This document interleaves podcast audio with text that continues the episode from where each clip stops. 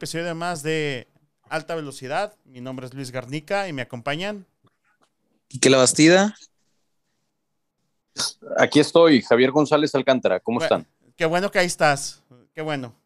Yo creí que no estabas, Javi. Yo juré que no estabas.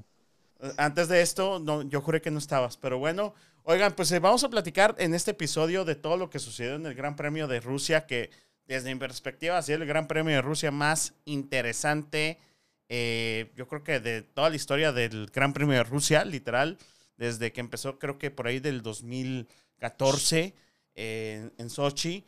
Y también vamos a platicar de los resultados, obviamente, de, de, ese Gran Premio, toda la controversia de lo que sucedió con Checo. Vamos a platicar también de eh, el resultado, la mala suerte que tuvo Pato Ward en, en Lagunas, en Long Beach, perdón. Y pues yo creo que eso es todo, ¿no? O sea, son los dos temas principales que tenemos. La mala suerte en general de, de McLaren que tuvo este fin de semana. Pero ¿con qué quieren empezar? Empezamos con lo de Checo, ¿no? Sí, pues el tema polémico, el que está en todas las redes de la Fórmula 1 es, pues Checo, Red Bull, Max. ¿Qué está pasando con ellos? Tú, yo quiero, este, Javi, tu perspectiva de lo que sucedió. Ahorita vamos a poner, tenemos los audios de las diferentes comunicaciones. No, si, no sé si quieran eh, que ahorita empezamos a hacer la diferencia eh, o los ponemos los dos y luego ya hacemos como que la, el análisis, ¿no? Pues si quieren primero lo, lo comentamos, ¿no? Para que luego cuando lo pongamos el audio, eh, la audiencia pueda ya apreciar lo que decimos, ¿no? Va, perfecto. Me parece. Sí, sí, sí. Sale. Bueno, bueno. Para, para, entrar en perspectiva, eh, Max empieza en el último lugar del Gran Premio de, de, Rusia. Checo empieza, si no más me equivoco, en el octavo, ya que Valtteri Bottas tuvo una penalización porque cambió algunos componentes de su motor. Eh, y todo iba bien, así que sigan. yo creo que, o sea, vamos a profundizar un poquito más que eso, ¿no? Este, pues todo iba bien. Eh, obviamente Checo tiene una arrancada un poco débil, creo que pasa noveno. Eh, tiene una mala parada, eh, lo que hemos estado viendo de Red Bull en, las últimas en las últimas carreras. Y, yo creo que de todos los equipos, con este cambio, que después lo, lo, explicamos, este cambio de reglamento en cuanto al momento donde ya se ajusta la tuerca de la, de la llanta y la, la, luz verde para que salga el piloto. Eh, pero tuvo una mala parada, ¿no? Al final del día, Checo, por ahí. Y aún así, eh, Sergio se recupera, logra llegar hasta cuarto lugar. Eh, incluso queda delante de Verstappen porque Verstappen venía atrás. Yo, la neta, cuando estaba viendo la carrera, yo llegué a pensar que, que realmente iba a pedir Red Bull dejar pasar a, Max, pero creo que era imposible porque también Max, eh, otro piloto, venía muy pegado a, a, Verstappen. Entonces, eh, Checo empieza a remontar, ¿no? Y entre estos que también que otros se empezaron a cambiar neumáticos y lo que fuera, queda en un cuarto lugar y alcanzando el tercer lugar, ¿no? Que si no me equivoco era eh, este Carlos Sainz. Así es. Entonces tenemos, entonces tenemos esta, en, o sea, esos momentos de la carrera y luego empieza a llover. Que aquí es donde viene todo el factor. Lo más interesante es, es lo siguiente, ¿no? Que empieza a llover en las últimas cuatro, cinco, cuatro vueltas de la carrera. Que todo el, toda la carrera estuvimos esperando la lluvia, se veía a lo lejos, incluso en algunas tomas, se veía que la lluvia estaba, pero sobre el mar negro. Eh, y todo este, todo este, o sea, no, no, se veía que llegaba, se veía en las montañas, pero no se veía que llegaba acá. Vimos incluso, si ustedes se, se vuelven a ver la carrera, pueden ver en los alerones, se veía la humedad, en, sobre todo en el alerón de, Daniel Richardo, donde se ve este, estas como estelitas, ¿no? De, de humedad. ¿Por qué? Porque el, el ambiente pues, se, estaba casi, pues, no, no lloviendo, pero muy húmedo, sobre todo desde los días antes. Y en estas últimas cinco, cinco vueltas es donde vemos lo, lo, interesante. Javi, no sé si quieras este, comentar un poquito más de esta situación, o sea, en estos momentos de la carrera. Sí, no, yo creo que lo comentaste muy bien. Eh, los dos lo, lo, comentaron muy bien. Eh, pues Checo, de, después de haber arrancado octavo, se va a noveno en la arrancada, recupera, ya iba en tercer lugar y efectivamente como faltando siete vueltas, eh, pues empieza a llover, ¿no? Y, bueno, pues aquí entra el dilema, ¿no? De, pues, ¿qué vamos a hacer los pilotos? ¿Vamos a quedarnos con estas llantas para dar las últimas siete vueltas y, y tratar de cuidar las posiciones que tenemos actualmente? ¿O nos vamos a arriesgar y vamos a cambiar por llantas intermedias de lluvia, eh, pues con la probabilidad de adelantar y mejorar posición. Eh, no sé cuál quieran platicar primero, si Checo, Verstappen, eh, Lando. Platiquemos un poquito más de, precisamente de la estrategia de, Red Bull. yo creo que es, es, lo, lo, más interesante que podemos platicar ahorita y es precisamente todo esto que... Eh, eh, ¿Por qué meten antes a Max? No sé, tú, sobre todo en el tema técnico, eh, no sé cómo tú lo veas. Ya, pues sí, mira, hay que tomar en cuenta que las circunstancias de Checo y de Max eran distintas. Primero, Checo no tenía ningún carro enfrente de él y por el otro lado, Max sí. Entonces, bueno, en la vuelta 6, en la vuelta 6, bueno, más bien, faltando seis vueltas, el, el, ingeniero de Max le empieza a preguntar a Max, oye, ¿cómo te sientes? ¿Cómo, ¿Cómo sientes la pista? ¿Quieres entrar por llantas de lluvia o te quieres quedar afuera? Y Max le dice, pues la verdad no sé, o sea, no estoy seguro. Pero en ese no estoy seguro, en esa conversación que dura mucho, dura casi un minuto, Max le dice, pues no sé, pero los carros de enfrente se están saliendo de la pista por la lluvia. Y ahí es donde justamente el ingeniero de Max le dice Max, Max, box, box, box. O sea, se le ordena que se meta pits para cambiar a, llantas eh, de lluvia. Esto quedando seis vueltas. Y por el otro lado, tenemos que a Checo le empiezan a preguntar apenas que cómo siente el carro a la, quedando cuatro vueltas, quedando cinco o cuatro vueltas, o sea, se después, una vez que Max ya había entrado a, a Pitts por el cambio de llantas, a Checo le empiezan a preguntar y pues Checo como no tenía ningún carro enfrente, pues no tiene idea de cómo le está yendo los demás carros o si los demás ya entraron a pits, ¿no? Entonces, a diferencia del mecánico de Max, que el, que el ingeniero, digo, del ingeniero mecánico de Max, que le da la orden a, a Max de meterse al pit, el de Checo realmente no le da ninguna orden, sino que le da la total libertad a Checo de decidir si entrar a pits o no. Entonces aquí entramos pues en, el primer punto, ¿no? Eh, pues parece increíble que un ingeniero que tiene acceso a radares de lluvia, que tiene acceso a la información desde el headquarters, que tiene información de qué es lo que están haciendo los demás pilotos, que sabe que el compañero de Checo ya entró y que de hecho ya está a punto de pasarlo, porque Max pasa a Checo poco antes de que Checo entrara a pits, todavía le está preguntando, Checo, ¿qué quieres hacer? Entonces, pues e, e, se podría decir que es un gran pecado por parte de, los ingenieros o el ingeniero de Checo, ¿verdad? ¿Por qué? Porque ¿cómo le pides al piloto que te defina algo cuando el piloto está 100% concentrado en mantener el, carro dentro de la pista? Eh, entonces, pues bueno, ese es el, primer gran pecado. Ahora, ahorita lo comentabas eh, tú, Garnica o Quique, que llegaste a pensar incluso que le iban a dar o, la orden a, Checo de dejar pasar a Max para, pues para que Max tuviera la mayor cantidad de puntos posibles para el campeonato de pilotos. No dudo que casi casi haya sido adrede que lo hayan dejado a Checo tanto tiempo en pista. O sea, que haya sido adrede para que Max quedara delante de él. Y también hay que recordar que Checo estaba peleando junto con Alonso. Entonces, el hecho de que si Checo entraba a pits por intermedias, eso significaba que Alonso, que también estaba enfrente de Max, iba a entrar por intermedias, porque la razón por la que Alonso se quedó afuera tanto tiempo era porque estaba luchando con Checo, que era pues, con el que estaba peleando la tercera posición. Este, ¿Por qué? Porque mucho más adelante pues teníamos a Lando y teníamos a, Hamilton, ¿verdad? De hecho, Entonces, hay un momento, hay un momento eh, de hecho hay un momento en el cual Alonso rebasa a Checo. En, esto es en lluvia, 100%, eh, y, y, es donde, eh, donde también creo que Checo se da cuenta que está muy resbaloso. Eh, creo que por ahí la Fórmula 1 incluso subió unos, unas imágenes eh, de, esto de, del momento donde Alonso rebasa a Checo y luego se vuelven a rebasar. Pero sí, o sea, si quieres continuar, Javi, pero, pero creo que iban en, en situaciones muy diferentes de carrera, ¿no? Alonso, cuando dices que Alonso rebasó a Checo, ¿Alonso tenía llantas de lluvia o tenía llantas de seco todavía? Tenía llantas de seco.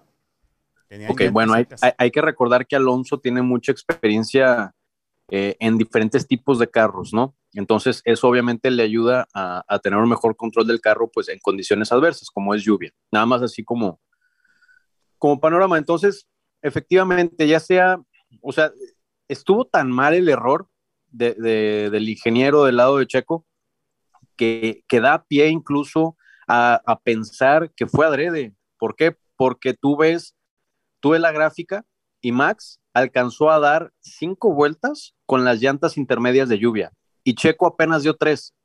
Eso significa que a Max lo metieron dos vueltas y media antes que a Checo. Es muchísima diferencia. Eh, entonces, pues, pues bueno, entre que si fue adrede o libertad de, decisión del piloto, eh, pues yo creo que definitivamente es un, es, un aprendizaje, ¿no? Este, tanto para el equipo como, como para Checo.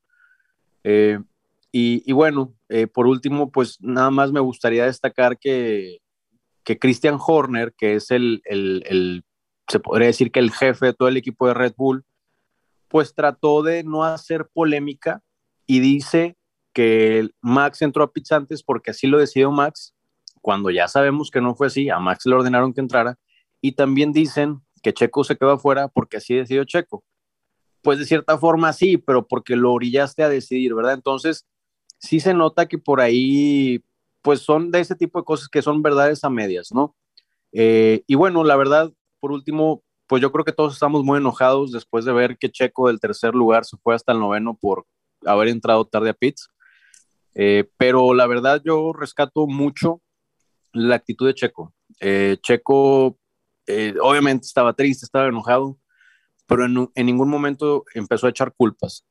Y la verdad es que eso habla muy bien de él, porque imagínate, si nosotros estábamos tristes por algo que le pasó a él y que pasándole a él, él está más tranquilo, habla de esa fortaleza mental que, que pues precisamente por eso está en Red Bull, ¿verdad? O sea, ya no se pone, Checo ya no está en una circunstancia en la que se pone a buscar culpables, sino que dice, pues esto pasó, eh, pues obviamente voy a investigar qué, qué, hice bien, qué hice mal para que tratar de que no vuelva a pasar, pero independientemente de eso no voy a castigar a nadie. Yo estoy ya enfocado en Turquía y, y eso, es lo que me, eso es lo que el, el equipo necesita de mí y eso es lo que voy a hacer. Si quieren, eh, podemos escuchar, porque tenemos aquí eh, las, los dos audios, ahorita lo que decías Javi, precisamente, y yo creo que podemos analizar, no sé si les gustaría escuchar los dos audios. Eh, por cierto, quiero nada más aclarar, esto es propiedad obviamente de la Fórmula 1 y del Fórmula 1 Management, pero aún así es algo que estuvo circulando en redes sociales y son las diferencias entre los dos audios. ponemos, si quieres, ¿cuál les parece que pongamos primero? ¿El de Checo? Pues sí, ponemos si quieres pues el de Max para que vean qué contundente es la orden que le dan y luego el de Checo para que vean que es bastante ambiguo. Va, perfecto. Entonces ponemos primero el de Max. ¡Órale, mi chavo! Oye, anda diciendo ahí Garnicachín, ya tenía listo el de Checo.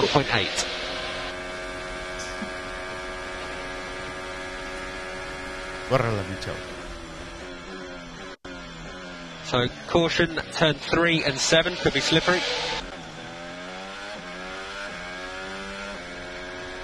Ahí podemos escuchar que le están diciendo tal cual. There's a few people pitting for instance now, Max. What are your thoughts? La situación de la pista, ¿no? También las curvas donde está más resbaloso que otras.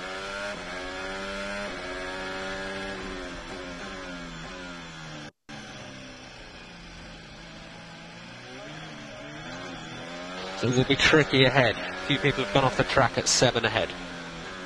Leclerc behind you.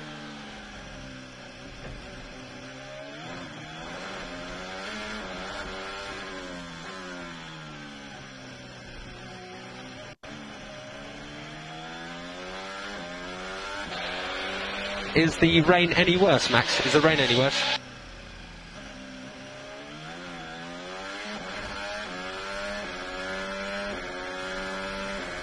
Oh, it's really, I'm losing time, isn't it?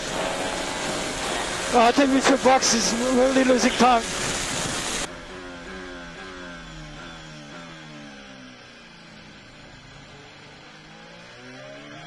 Well, people are going off. I'm not sure what to do here. Box and pit confirm, Max. Box, pit confirm.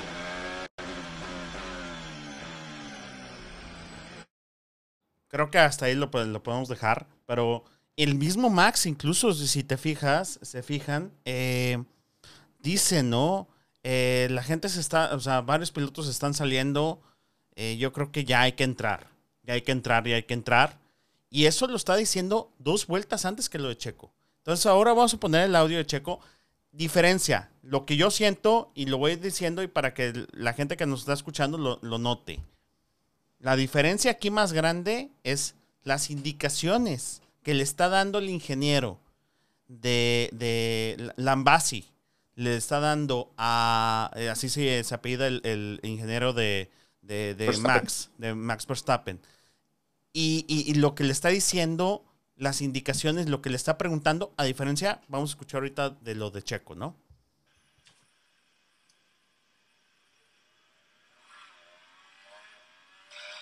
Behind. On the? Do you need?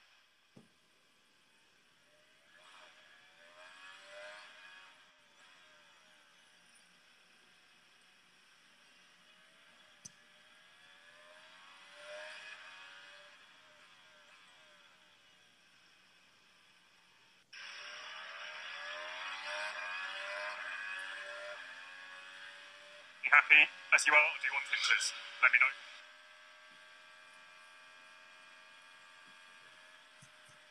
Always looking for right. Some main is about, some main is about. There could be more.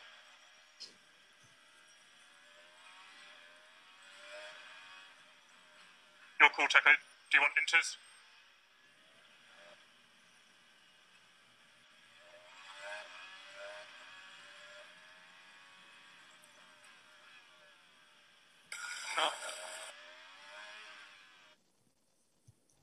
Ahí escuchamos claramente que Checo dice no a las Inters, pero ya hemos escuchado esta comunicación. Básicamente, si no, no se escucha tan bien, porque realmente el audio sí estaba muy bajito, pero lo que les podemos decir es básicamente eh, no hay tanto feedback, ¿no? Es muy diferente. Yo creo que aquí podemos llegar a la conclusión que Checo realmente sí es el piloto número dos. Pero yo, sinceramente, creo que desde que firmó con Red Bull, él sabía lo que iba. Desde mi perspectiva, él ya sabía lo que iba. Y, Red Bull se, ha manejado así por muchos años. Este, recordemos la época de Vettel, de Sebastián Vettel, con Weber, Sebastián Vettel, incluso con Richardo. Y ahora el favorito de, de- de Christian Horner, de Helmut Marco, por muchísimos años, ha sido precisamente Max Verstappen. Y, se me hace muy curioso porque también sacrifican pues muchos puntos del campeonato. Eh, lo comentábamos el domingo mientras veíamos la, carrera, eh, que pues están haciendo que Max eh, gane el campeonato, pero no el equipo. Eso es lo que más se me hace muy curioso porque pues como equipo busca lo mejor para los demás, ¿no? Pero no, están, están viendo lo mejor para Max. Sí, eso, según concluíamos cuando platicábamos el domingo, eso nos decía que Red Bull está priorizando el campeonato de pilotos sobre el campeonato de equipos.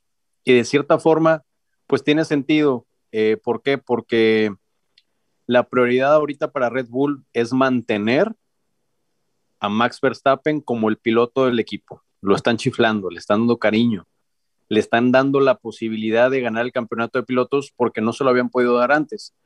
Y como segundo lugar, pues si ganan el campeonato de, de escuderías, pues también muy bien, pero no es la prioridad claramente, porque sí, como dice evidentemente Quique, pues sacrificaron un tercer y un sexto lugar por un segundo y un noveno, que sí les dio menos puntos eh, para el campeonato de escuderías y pues ahí Mercedes sí sacó bastantitos más puntos que ellos. Yo creo que aquí viene, y esta es mi teoría, no sé ustedes si coincidan. Yo creo que Red Bull lo que está viendo ahorita, aquí viene un dato muy interesante. Max Verstappen tiene varias temporadas ganando más de 20 millones de, de libras. Hamilton gana 27 millones de libras. Estamos hablando que Max es el segundo piloto más mejor pagado de la categoría. Y eso yo creo que habla muchísimo de, la situación, ¿no? Le hemos invertido demasiado dinero a este chavo, mucho tiempo. Obviamente es nuestra estrella. Eso, yo no dudo que sea un buen piloto. Pero también Red Bull dice, tenemos por lo menos una o dos temporadas inciertas. ¿Por qué? Porque se va Honda, eh, nuestros motores no sabemos cómo van a estar, viene un nuevo monoplaza. eh, yo no digo que en la siguiente temporada va, va a dominar Mercedes, puede dominar Ferrari, puede dominar Aston Martin, puede dominar McLaren, ahorita lo hemos visto muy fuerte a McLaren. Yo creo que esa es la desesperación, ¿no? O sea, tenemos que mantener a, a Verstappen de una u otra forma, decirle, bueno, este, las siguientes dos temporadas van a ser muy malas, pero ganaste el campeonato del 2021 con nosotros. Entonces, tenemos potencial. No sé si coincidan con mi punto de vista, pero creo que así lo está viendo Red Bull. Yo también lo, lo platicaba ahí en, en- grupos. Eh, ¿Por qué no intervino Christian Horner, no? En el caso de Checo, ¿por qué no, no dijo, oye, box, box? Eh, porque mucha gente dice, no, pues es que el piloto es el que toma la decisión y el ingeniero no le insistió. Bueno, Christian Horner está, está al tanto de todas las comunicaciones. Él interviene de vez en cuando. Entonces, pudo haber dicho, oye, Checo, box, box para cuidar el podium. Y no lo hizo. ¿Por qué? Porque la prioridad es Max Verstappen. Y ellos sabían, tenían la proyección de que, bueno, pues va a salvar ese segundo lugar, minimizar daños, este, dos puntos de diferencia en el campeonato de pilotos y no nos, no nos vamos a concentrar en el, en el campeonato de constructores, como bien lo dices tú, Javi. Así es. Sí, digo, y, y, pues también hay que entender que fueron momentos muy complicados para el equipo, eh, porque a final de cuentas, si bien eh, la mejor estrategia se alejaron a Max, pues estoy seguro que no estaban 100% seguros de que esa era la indicada, ¿no? Entonces, también creo que eso hizo que involuntariamente hubiera un descuido hacia Checo, y por eso se quedó Checo dos vueltas más adentro porque pues simplemente le estaban poniendo atención a Max porque Max estaba remontando, ¿no? Entonces, pues sí, Checo quedó en segundo plano. Pero también yo creo que, o sea, esos descuidos de tanto un poco de Checo, porque como dices tú, pues él no sabía lo que estaba pasando con los demás pilotos porque no tenían a nadie enfrente, eh, y el descuido del equipo, pues también pudo haber causado un, un accidente, tanto de Checo a otros pilotos o Checo a sí mismo. Así que, pues, por eso tiene sus propios ingenieros Checo, tiene a Beard, eh, tal vez es un, es un ingeniero inexperto todavía, ya se- tengo entendido que es, que es nuevo en su trabajo, pero no, no, no justifica arriesgar tanto, tantas vueltas en unas condiciones pues deplorables para sus llantas y para el monoplaza, ¿no?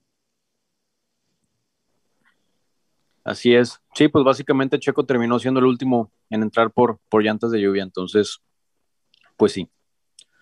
Yo Y creo que, eh, ajá, Y bueno, Dale, dale. ahorita- bueno, no, no sé qué ibas a comentar, Javi, pero quería pasar al siguiente tema eh, de una vez y que es Lando Norris, que decías ahorita los últimos en cambiar de llantas. Bueno, entre ellos estuvo Lando Norris, ¿no? Que iba liderando la carrera. Yo creo que tenía todo el potencial de ganarla. Este, incluso cuando iban en seco, Luis Hamilton, yo siento que no quería arriesgar. Eh, lo veíamos ahí cerca, menos de un segundo, con DRS y luego más de un segundo. Lando traía muy buen ritmo también de, pista, obviamente. Y Luis tam- también no quería arriesgar, ¿no? Ese segundo lugar, que en ese momento le iba a, iba a aprovechar para sacarle ocho puntos a, a Verstappen, ¿no? Eh, antes de que empezara a llover. Entonces, como que el- al mismo tiempo, digamos, eh, tuvo una actitud eh, Hamilton muy estilo Prost, ¿no? Si, ¿Cuántos puntos saco aquí? ¿Cuántos ingeniero. saco- Ajá, exacto, de ingeniero. ¿Cuánto saco aquí? ¿Cuándo va a ser la diferencia para la siguiente carrera? Este, ¿Para qué arriesgo? ¿Para qué me voy a, voy a arriesgar con, con Lando? Que Lando yo sabía que iba, yo me imaginaba que iba a defender muy bien ese primer lugar. sobre todo porque iba a ser su primera victoria en la, en la Fórmula 1. Y, y- esta actitud, yo creo que error de, de novato, porque fue un error de novato por parte de, de- Lando, eh, de no aceptar los inters. Si él hubiera entrado casi junto con Hamilton, si no es que una vuelta antes, una vuelta después, fácilmente, tal vez, muy probablemente hubiera ganado la carrera. Yo creo que el- la situación de Lando y de McLaren en general, pues fue un, fueron momentos de, de inexperiencia, obviamente, de emoción porque iba en primer lugar y de miedo de- por la situación en la que estaba No él, olvidemos el eh, shut up. manejando. El shut up. ¿Eh? No, shut up. Eh, muy con la adrenalina, todo lo que da, ¿no? Sí, claro, pero también un poco de, o sea, adrenalina y miedo, o sea, se estaba dando cuenta de que en, un- en una ocasión podemos ver en la pantalla, o sea, en las, en las pantallas, eh, que desaparece totalmente el carro. Eh, nomás veíamos a Hamilton y luego de repente aparece Lando otra vez, pero en eso pudo haber tenido un accidente en- eh, contra una barrera. y creo que ya Lando ya, su mente estaba muy concentrado, podemos escuchar cuando le dicen eh, box y él dice no, eh, porque pues tenía al Hammer Time atrás y aparte pues se estaba resbalando por todos lados. Sí, digo, pobre, hay que entenderlo también que quedaban tan pocas vueltas, quedaban ya cinco, cuatro, pues él juró que iba a lograr poder terminar eh, la carrera bien, ¿verdad? Faltaron muy pocas vueltas, pero bueno, pues no fue así. Entonces, la conclusión para Lando es, pues un poquito es una cachetada de humildad, ¿no? Porque ya habíamos visto que no nada más en esta carrera, sino también en otras, generalmente le habla muy feo a, a los ingenieros, les falta mucho al respeto. Y como ahorita dijo Garnica, pues el, el, ingeniero estaba haciendo su trabajo y tal cual, literal, Lando grita, shut up al ingeniero. Entonces, y precisamente lo que le estaba diciendo al ingeniero era, métete a pits, métete para cambiar a las llantas. Y, y no lo hizo y pues bueno, ese, ese error le... Bueno, le no, en ese momento le estaba diciendo, en la vuelta 10 está muy resbalosa. Y este, y él dice, ya, shut up. Y es todo. Let me race, o algo así le dice. de No, que, dice shut up. O sea, yo creo que iba con, con, con la adrenalina, ¿no? También tener a un siete veces campeón del mundo en la parte de atrás. Y sé que Lando hasta cierto punto se ha hablado mucho que él admira muchísimo a, a Hamilton. Pero aún así decir, ay, le voy a ganar a la estrella, eh, o sea, a mi, a mi, a mi estrella, ¿no? Eh, debe ser una, una pasión muy, muy, muy grande. Entonces debe ser, para él, yo creo que fue, no lo hizo a propósito eso de, de hablarle así a su ingeniero, porque eso él sabe que le puede complicar a, para, a futuro, ¿no? Pero yo creo que fue la adrenalina, Javi. No sé tú qué, qué opines. Pues sí, definitivamente sí, como, como lo comentábamos hace rato, pues Lando iba en primero, ¿verdad? Entonces tenía todo que perder si se metía a pits, porque ya estaba en primero. Y, y, al revés, los que estaban atrás, pues la decisión de meterse a pits es más, más fácil porque pues ya estás atrás. Entonces, pues no hay, no hay mucho peor que te pueda ir, ¿verdad? Eh, entonces, entre la adrenalina, en que había todo que perder, entre que ya estaba en primer lugar, entre que faltaban pocas vueltas, pues sí, digo, no se le puede culpar, ¿verdad? Eh, pero bueno, digo, como digo, aprendizajes. Domingo negro para McLaren en general. Exacto, Así es. porque vamos a pasar al siguiente tema. Eh, Bueno, no, primero, primero hay que hablar de, de Hamilton, ¿no? Y luego ya cambiamos de No, eso lo categoría. quiero dejar al último, porque lo quiero dejar al último, ok. porque ya me compré la playera de los, los, 100, los 100 Gran Premios este, hace ratito. pero pero no, no, te vamos a aguantar, güey. no, no, no, no me van a aguantar. Digo, yo, yo entiendo que obviamente la, la dominación de, de Mercedes siempre está en cuestionamiento y todo, pero pues, Vamos a hablar de Red Pato, Bull- vamos a hablar de también Red Pato, Bull tiene presupuesto, ¿eh? Pues, ta- claramente también Red Bull tiene presupuesto. Le paga 20 Ya millones. cállate, ya 20 cállate. millones al, a ver, 20 millones al- a, a Verstappen y en, ver- en lugar de invertir ese dinero en desarrollar el carro, le, le pagan 20 millones a. Bueno, a- pasando a, la. IndyCar. Pasamos a la Este, IndyCar también. Este, Ya pasando aquí al continente negro, americano. Domingo negro para McLaren. Primera vuelta en la horquilla este, que es la última curva, de hecho, prácticamente de esta pista de Long Beach, que es este, legendaria, tiene muchísimos años. Eh, le pegan a Pato Ward, Ed Jones, el piloto, el nombre del piloto es Ed Jones, le pega y lo manda último. Pero por un movimiento, no sé si lo vieron, pero un movimi- una, una, no sé qué estaba tratando de hacer Ed Jones, no sé a quién le iba, porque le iba a pegar a alguien. O le pegaba a Pato, que fue lo que terminó haciendo, o le pegaba al otro piloto que iba al lado izquierdo, que no recuerdo quién era. Pero increíble, o sea, no, no puede ser y eso provoca que Pato se vaya hasta último. eh, se le truena, en vueltas más adelante, se le truena una, uno de los brazos de la, de la suspensión que van conectadas precisamente a la, a la caja. Y ahí se acaba la carrera y ahí se acaban las esperanzas. Este milagro que yo decía en redes sociales, el milagro mexicano, ¿no? Que estamos buscando. Que, y, y Pato iba rebasando. eh, Palau, que resultó ser campeón de la IndyCar, Alex Palau, el español, eh, iba más atrás, había perdido creo que hasta una posición, eh, iba complicado, sin arriesgar, muy conservador. Pato iba para adelante. A, mí lo que, lo que más me choca es de que la neta, o sea, no solo perdió el primer lugar, sino también le quitaron el segundo puesto del campeonato, o sea, quedó tercero. New Garden consiguió eh, los puntos necesarios para pasarlo, o sea, algo que también veíamos un poco difícil, eh, pero no, no, es- o sea, es algo muy trágico. Hasta Zach Brown estuvo en la, en la carrera porque ya tenían todo planeado para celebrar eh, si, si Pato quedaba en primero y, terminó perdiendo el segundo.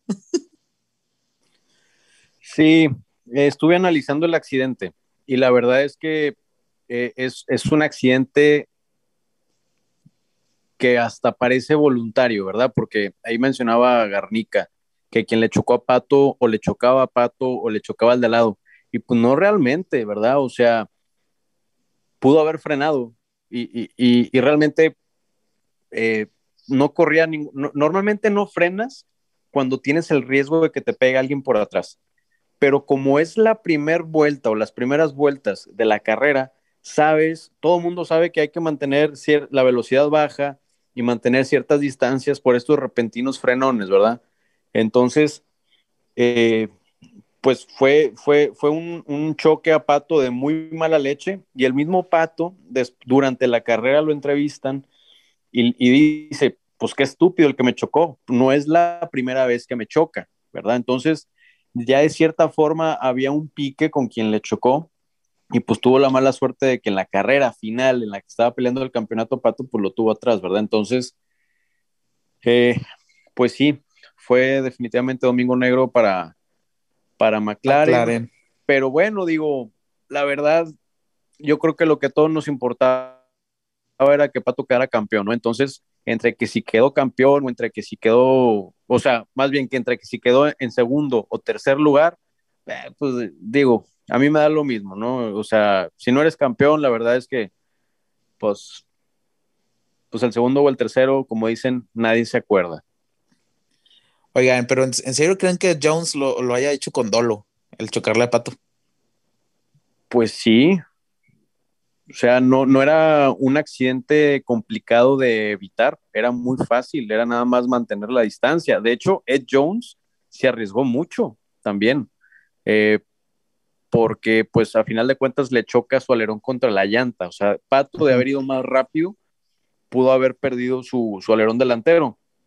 Eh, lo que te habla de que el choque lo hizo de manera muy, pues cuidada, ¿verdad? Porque en circunstancias normales, pues eh, un, un choque de estos es peligroso. Y como no tuvo ninguna consecuencia para Ed Jones, sí de cierta forma a mí me da a entender que, que es un choque medio preparado, ¿no?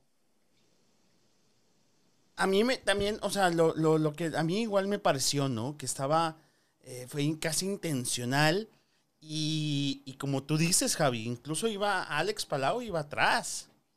Eh, Alex Palau pega con Ed Jones. De hecho, esto pudo haber salido muy mal para Pato, o, o como salió, más bien salió muy mal para Pato, pero también pudo haber salido muy mal para Alex. Eh, y lo que, eh, lo que comentas, ¿no? Después de la, en la entrevista, después de- del incidente, eh, Pato enojado, lógicamente, yo lo entiendo, dice, es un es estúpido, Eh, no es la primera vez que lo hace, no es la primera vez que nos pega. No sé de qué equipo, ahorita si quieren investigamos así rápido, de qué equipo es Ed Jones, no es de Chip Ganassi, eso me queda claro, pero, o sea, no, no es compañía de equipo de Palau, entonces no es como que lo hizo intencional para que ganara, eh, Pala- eh, obviamente, el equipo de Chip Ganassi. Y, ah, y yo creo que Chip Ganassi en su historia nunca ha sido un dueño de equipo con pilotos de dudosa reputación. Yo creo que todos han sido muy buenos pilotos. Tenemos a Alex Zanardi, Darío Franchitti, que lo platicábamos en el programa pasado, este, Juan Pablo Montoya, eh, buenos pilotos, ¿no? Limpios incluso en su, en su manejar y siempre han ganado campeonatos tal cual como ha sido. Pero es, para mí, yo cuando lo vi fue, no puede ser. Y yo también dije, campeonato, así como dicen en el documental este de escena, campeonato caput. Se acabó el campeonato. No, no va a haber campeonato para Pato.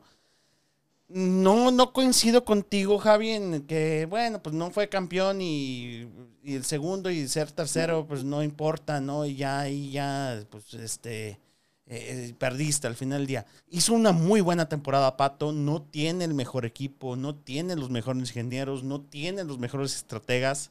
Es un equipo que están haciendo que iba contra uno de los equipos que es una dinastía. Es como Tim Penske, ¿no?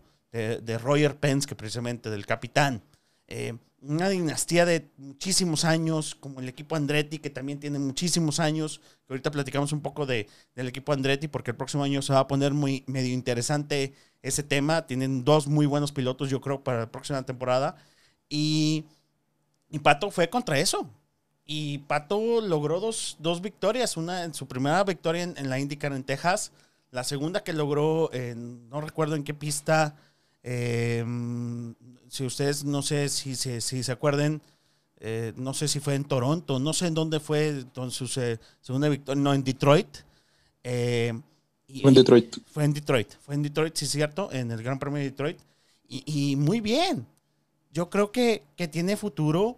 Yo creo que próximo año lo vamos a ver peleando el campeonato, definitivamente. Eh, va a haber dos pilotos, ahorita lo platicamos más a profundidad, pero sí lo voy a o sea, tal cual.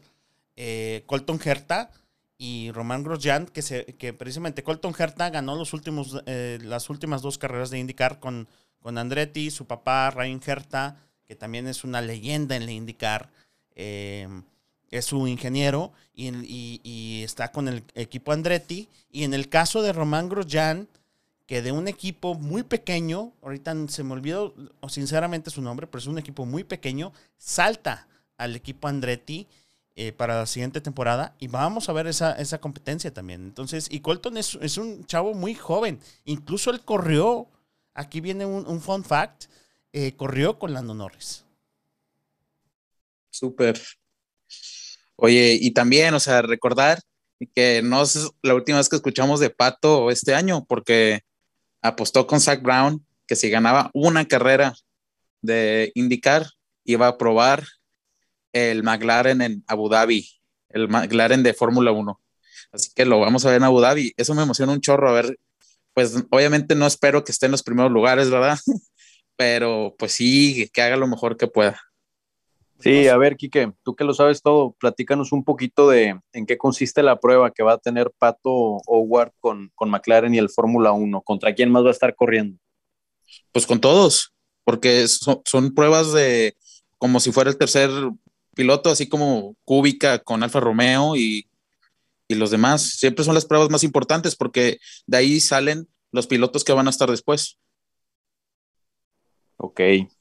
Entonces, ¿tú sí crees que lo están considerando a Pato para luego brincar a la, Fórmula 1 o simplemente le están dando un premio? Pues aparte de ser un premio, eh, siempre todos los pilotos que están ahí son porque alguna vez van a competir en la Fórmula 1.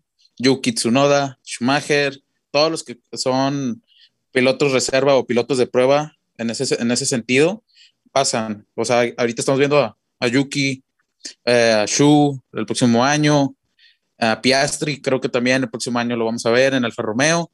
Y pues si, si McLaren McLaren por lo general no tiene pilotos para esas pruebas. Eh, dejaron de hacerlo hace mucho tiempo y ahora van a tener a Pato. Así que pues, Órale, ya veremos. Está bueno. Entonces, McLaren ahorita no tiene piloto para esas pruebas y va a ser Pato. O sea, mm, llevan mucho tiempo, creo que el último que tuvieron fue Kevin Magnussen. Eh, y ahora, o sea, el piloto que tenían así para la práctica 1, porque es lo que hacen, o sea, son esas pruebas, son, son la práctica 1. Eh, y pues Pato va a ser el primero después de muchos años. Eh, los últimos que fueron fueron Magnussen y Van Der. Órale. No, pues está Oye, bueno el, Ah, el yo dato no- ese. yo, no, yo no sabía eso. Yo creí que McLaren también probaba cada año. No, hace equipos. mucho que no. Kevin Magnussen y Van, y Van, Van no, no sé cómo pronunciarlo, pero fueron los Pero últimos. y hablas de pilotos novatos, no de... Sí, los pilotos de no, Fórmula o sea, 2 ah, que prueban ok. O sea, el carro Fórmula si 1 ellos sí para ver o sea, ellos sí prueban después en Abu Abu Dhabi. Usualmente ahí, eh, para los que nos escuchan y las que nos escuchan, usualmente ahí prueban las llantas que vienen para el siguiente año y algunos componentes que van a usar para el próximo año. Esto es- sucede al final de la temporada. Muchos pilotos, ustedes creen que ya se van, por ejemplo, si Max Verstappen o Lewis Hamilton ganan el campeonato, ahí se van a la fiesta. No, no, no. De hecho, se tienen que quedar por lo menos unos dos días eh, para probar em, lo que viene el próximo año. Obviamente el monoplaza que vamos a tener el próximo año en la Fórmula 1 va a ser muy diferente a lo que tenemos ahorita, pero vamos a, a ver ahí un, tal vez un sneak peek de lo que viene para el próximo año en tema de componentes, tema de aerodinámica, y que terminamos bien ver ya por completo en las pruebas en, eh, ya sea, no sé cómo, dónde van a ser las pruebas, eh, usualmente son en España o en Bahrein, em, para, para los, los nuevos monoplazas que van a tener el próximo año, ¿no? Pero muy interesante, Pato va a probar. Eh, Pato, obviamente, de Indy, a lo que yo entiendo, no quiero profundizar más en este tema, pero no puede saltar de Indy a la Fórmula 1. Hace años que no vemos un piloto, de hecho, saltar de la IndyCar a la Fórmula 1. Usualmente es al revés, de la Fórmula 1 regresan a o saltan a, a la IndyCar. Em, pero Pato, esto le- pues, es una oportunidad, ¿no? Ahorita McLaren yo creo que está feliz con sus dos pilotos, con, tanto con Lando Norris como con Daniel Richardo. Em, pero vamos a ver, el futuro es largo. Podemos Bueno, verlo tal Da- vez el Daniel- 2023, no el 22 2022. Yo no quiero, yo, yo no creo que veamos igual el 2023 o 2024. No olvidemos, Pato Howard tiene 21 años, o sea, es joven. Sí, todos eh, pensamos, no, pero espérate, pues Max Verstappen llegó a los 17 años. Sí, no importa, pero es joven, o sea, es un piloto joven. Está creciendo y le está yendo muy bien en el indicar. Yo no dudaría que en algún momento McLaren diga, ¿sabes qué, chavo? En el 2022, en el 2023 te vienes a la Fórmula 2. No, y aparte McLaren, pues últimamente se ha visto como el equipo así rebeldón, o sea, el o sea, la nueva, la nueva Fórmula 1. O sea, no, no podría, no lo veo imposible de que pase, pase eso. Eh, y aparte, pues Daniel, eh, él lo ha dicho en- eh, desde hace años, que él sí considera en algún momento competir en Estados Unidos, en la Indy o en NASCAR, porque dice que es de las competencias que más le gustan. Él es un gran seguidor de la NASCAR eh, y, de, y de la Indy. Así que, pues, no lo veo, no lo veo difícil que pueda competir en la categoría americana. Sí, no, de hecho, en la categoría americana. O sea, en alguna categoría me- americana, perdón. IndyCar Indy o, o NASCAR. o NASCAR. Incluso Sí. él es súper fan de Dale Earnhardt. No Sí. Junior, pero Dale Earnhardt. Eh, su número está inspirado. De hecho, él es el número 3 por Dale Earnhardt. Bueno, también, de hecho, por, por quedar en pole, bueno, ahora que ganó en primer lugar, el- lo que apostó con él, con Zach Brown, era eh, manejar un carro que tiene la colección de Ed, este Zach Brown, y creo que lo van a, lo va a manejar en Austin. Sí, cierto, sí, cierto. Eh, eh, un carro que tiene colección de Dale Earnhardt. De Dale. Sí. Ajá, sí, cierto. Un, un carro antiguo. Creo que es un, un Chrysler, una cosa así, pero sí, sí. Es sí. un Challenger, Sí, tipo como el de los. Duques de Ajá, Hazard. Exacto, sí, sí, sí. Y él está muy emocionado, lo, lo pone en Twitter casi siempre de que ya quiero que sea Austin porque voy a, voy a correr. O sea, todavía no se sabe dónde. Eh, no se sabe si le van a permitir correr en la pista de Austin o en una ahí pista que está muy cerca. aburrido correr ese carro. O sea, ese, ese Sí, carro no, es para hay una óvalo. pista, hay una pista cerca de óvalo y, y pues Sí, él en- siempre lo publica. Sí, en Dallas, en Dallas Fort Worth. Este, está ahí cerca, este, precisamente donde corre la IndyCar y también corre la NASCAR. Entonces, este, de hecho, para quienes nos escuchan, si tienen una oportunidad de irse, darse una escapada alguna vez, una carrera de IndyCar eh, allá en, en Dallas Fort Worth, es una maravilla ver esos carros en un óvalo. Bueno, pues Yo qué bueno que ya terminamos. Si van, ahí nos vemos. Qué bueno que ya terminamos, ¿eh? Este, vamos a despedirnos. No, vamos a hablar de los, las 100 victorias de, de No, eh, Hamilton. oye- no, oigan, no, es no. que para, para que te- esté en perspectiva, mi amigo, mi compañero, Luis Garnica, es ese muchacho, ese muchacho con gorra de Mercedes, con carro Mercedes, con la palabra Hamilton tatuada en su brazo, en vez de mamá, dice Hamilton en un corazón. No, no sé por qué le damos más, más vueltas a esto, mejor ya hay que despedirnos. No, sí, Garnica es como, es como un americanista, pero del automovilismo. Uy, No, sí. esos son los ferraristas, son los que le van a Schumacher y los que le van a Vettel, No. y los que le van a... Les llamamos claro tifosi, pero gracias. la- sí, los tifosi, no, no, no. Por favor, no, acá vamos a, a hablar realidades, ¿no? Eh, 100, campeona 100 campeonatos, 100 eh, carreras que gana, que gana Lewis Hamilton en su carrera. El más ganador de la el historia. más ganador de la historia. Schumacher tiene 91. Em, ¿Cuál es el factor? O sea, es lo que yo me pregunto, porque todo el mundo dice, es que ha tenido un carro ganador toda la historia. Sí, sí, sí, pero no- corrió incluso con un McLaren que no valía madre. Tal cual. Que no valía madre y ganaba carreras de vez en cuando. Así como pasó con Ayrton Senna, que tuvo un McLaren que no valía madre y aún así ganaba carreras. Yo, Pues, yo, yo he visto, por lo menos yo creo que en, en- en- en mi vida he visto dos carreras que para mí han quedado marcadas de Lewis Hamilton. La primera es el 2008 en Brasil, que es cuando gana el campeonato. Este, la estaba viendo obviamente en televisión y es impresionante esta suerte, suerte que tiene que Timo Glock no había cambiado llantas. Ahorita que estamos hablando precisamente de estas carreras donde las decisiones em- empieza a llover y, las decisiones y Hamilton sí cambia llantas. Eh, queda sexto y gana el, el campeonato por un punto, dos puntos sobre Massa, Felipe Massa. Y yo creo que la más emblemática que yo he visto fue en 2015, que también gana el campeonato porque Rosberg también estaba lloviendo precisamente, eh, o, o estaba mojado más bien, porque no, no, no, no estaba lloviendo en ese momento. Pero eh, Nico Rosberg se resbala justamente en la curva, en una de estas curvas de, de- en el Gran Premio de Estados Unidos en Austin, y, y se resbala, y Hamilton lo rebasa y con eso consigue, de hecho en ese entonces era su tercer campeonato. Impresionante, su tercer campeonato mundial. Y después de eso hubo un concierto de Elton John, entonces a mí me encanta Elton John. Entonces fue, fue un Yo- fin de semana, fue un domingo completo para mí. En el 2015. Yo me acuerdo de una carrera donde le gana a Max y que iba a tres ruedas. Esa, esa dije, wow, este vato.